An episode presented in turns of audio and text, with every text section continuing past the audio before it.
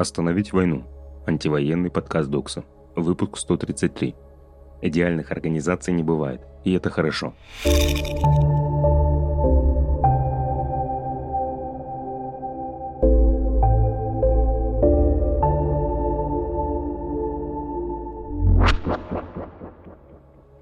Привет, это Ричард Кропоткин. Я редактор Докса, а еще я писал первые несколько десятков рассылок – я занимаюсь разными низовыми проектами уже 8 лет.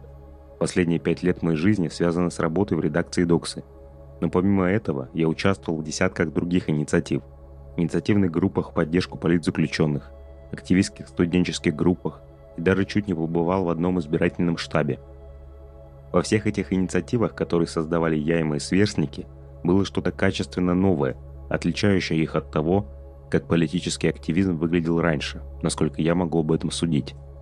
Эти инициативы пытались не только поменять внешний мир, решить какие-то проблемы. Они также пытались построить свою работу таким образом, чтобы все, кто в них участвует, чувствовали, что их голос важен.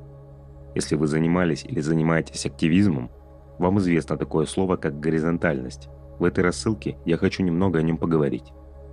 У любого человека, который пытался строить горизонтальные структуры или участвовал в них, наверняка есть заготовленный двухчасовой спич о том, как он в такой структуре настрадался, потому что все пошло не так, или даже почему горизонтальность в принципе не работает. У меня самого за годы активистской журналистской работы в горизонтальных коллективах накопилась масса таких жалоб и болячек, своих и чужих.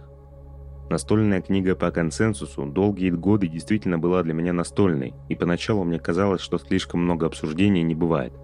Но чем дальше, тем больше я чувствовал, что стремясь поддерживать горизонтальность, я порой работаю вдвойне больше, пытаясь включить в работу и обсуждение тех, кто этого не хочет. Что зачастую проекты, которые пытаются быть идеально горизонтальными, бережными, этичными, настолько зацикливаются на этом, что не замечают, как перестают выполнять свои декларируемые задачи и функции. Когда в прошлом году я впервые открыл для себя книжку Родриго Нуньеса «Не вертикальные, не горизонтальные», я почувствовал, что мои переживания и сомнения по поводу горизонтальности не такие безосновательные – Нунес – бразильский исследователь с активистским бэкграундом. У него тоже есть свои болячки, связанные с горизонтальностью. В книге он показывает, как стремление строить идеальные организации, причем неважно, горизонтальные или вертикальные, партийные, зачастую оборачивается деморализацией участников и провалом. Он, в общем-то, повторяет довольно очевидные вещи. Нет идеальной формы организации, которая подходит для любой политической ситуации – более того, крупные структурные изменения, как правило, происходят от совокупного действия разных инициатив, которые могут даже не рассматривать друг друга как союзников.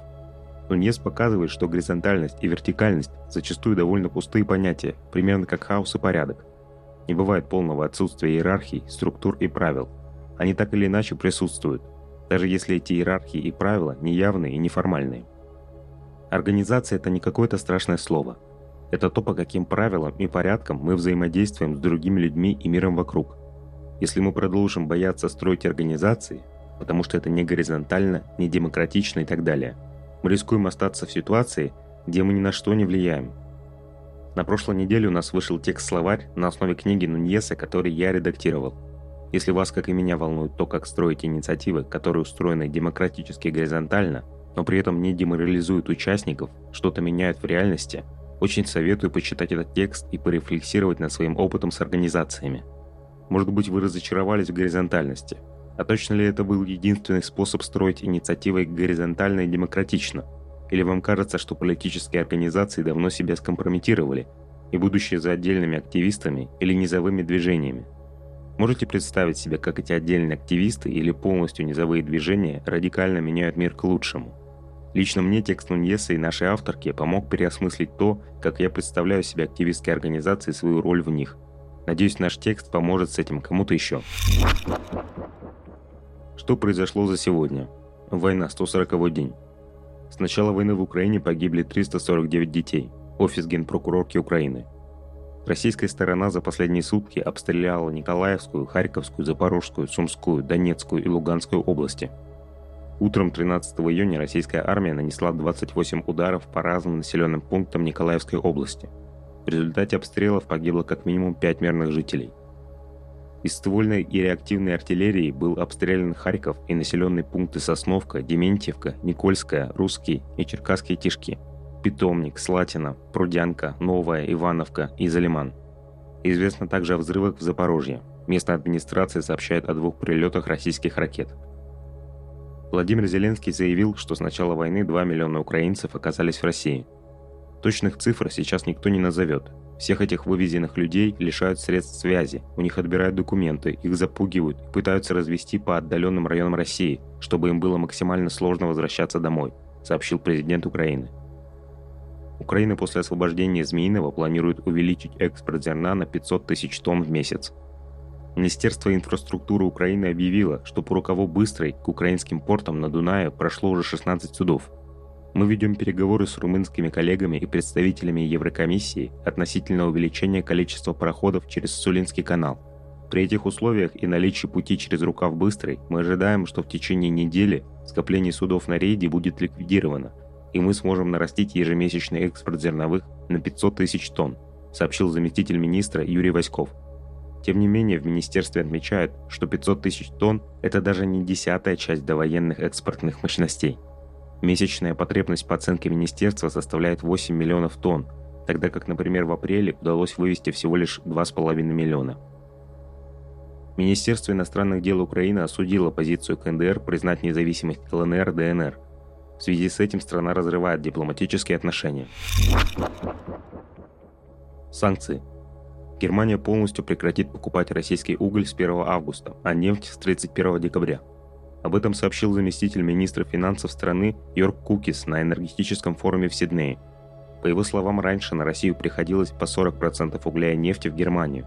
Сейчас страна ищет альтернативы. Ими могут стать США и Катар. Запрет на покупку, импорт и передачу российского угля вступил в силу в пятом пакете санкций ЕС – Шестой пакет санкций предполагает, что ЕС также откажется от импорта российской нефти по морю в течение полугода. Репрессии. Суд арестовал политика Илью Яшина по обвинению в распространении фейков об армии до 12 сентября. Илье Яшину грозит 10 лет колонии по статье о фейках про армию. Поводом для возбуждения уголовного дела стал эфир на Ютубе, где политик говорил про убийство в Буче. Перед тем, как слушатели вывели из зала судебного заседания, Яшин успел передать не бойтесь этих негодяев, Россия будет свободной. В Москве у Басманного суда задержали Георгия Абаева. Он вышел с плакатом «Свободу Яшину», дед уходит и всем надоел. Он сейчас находится в МВД по Красносельскому району Москвы. Евгений Пригожин написал в СК заявление с требованием возбудить уголовное дело на двух журналисток «Медузы». Пригожин написал в СК заявление на двух журналисток «Медузы», редакционного директора «Медузы» Татьяну Ершову и журналистку Лилию Япарову требованием возбудить на них уголовное дело.